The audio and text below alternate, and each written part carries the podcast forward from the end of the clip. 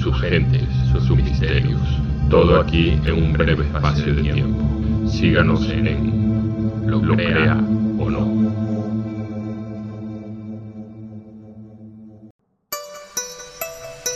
La primera etapa de nuestro viaje hacia lo extraño, lo fantástico, lo inesperado.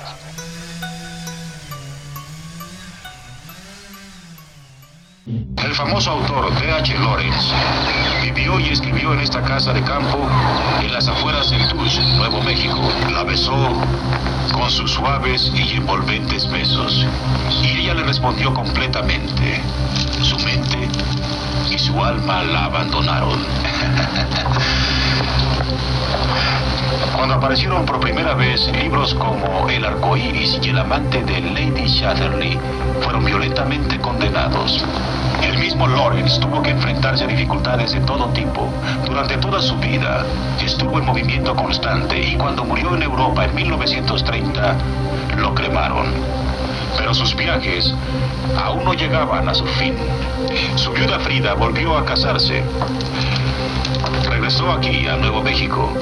En 1935 envió por las cenizas que fueron enviadas por barco a Nueva York y después las trajo hasta aquí por tren su nuevo marido.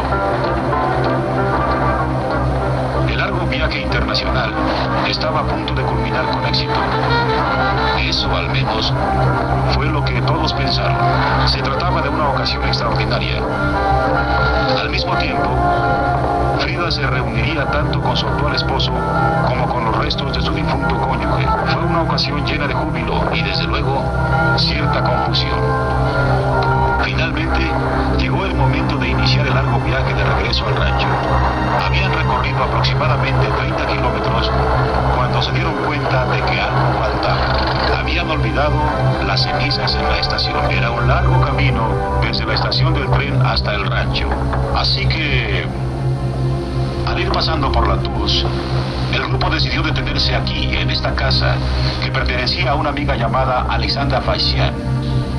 Pasaron un buen rato tomando té y conversando, cuando de pronto se dieron cuenta de que ya era muy tarde. Frida y su esposo se apresuraron a continuar su viaje hacia el rancho, y no fue sino hasta que llegaron cuando se dieron cuenta de que las cenizas, una vez más, habían sido olvidadas. Pero, estas se encontraban a salvo. Solemne respeto por los restos de D.H. Lawrence, la señora Faisian había colocado la urna en un nicho especial para íconos. Empezaba a parecer que las cenizas de D.H. Lawrence tenían vida propia. Frida construía una capilla para el descanso eterno del célebre autor.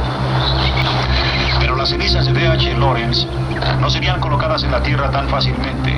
Una líder social local que en alguna ocasión fuera protectora literaria de Lawrence insistía en que ella se encargaría de todo lo relacionado con los restos. Frida se negó y la otra dama insistió. Frida llegó incluso a recibir una carta amenazándola con que después de su muerte las cenizas de Lawrence serían recuperadas y esparcidas por los aires para que por siempre formaran parte del condado de Tus. Esto la indignó sobremanera. Desesperada, Frida elucubró un plan que le aseguraría que las cenizas de Lawrence jamás se moverían de ahí.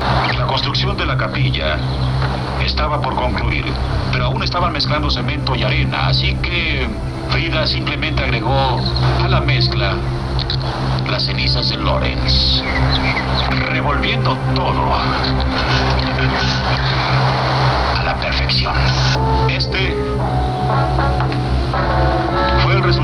de Frida. Aquí descansa D.H. Lawrence. O tal vez una parte de él descansa aquí. Otra parte descansa aquí abajo. Y lo demás por aquí. Sus restos se encuentran esparcidos por todo este bloque de cemento de una tonelada. Un lugar de descanso permanente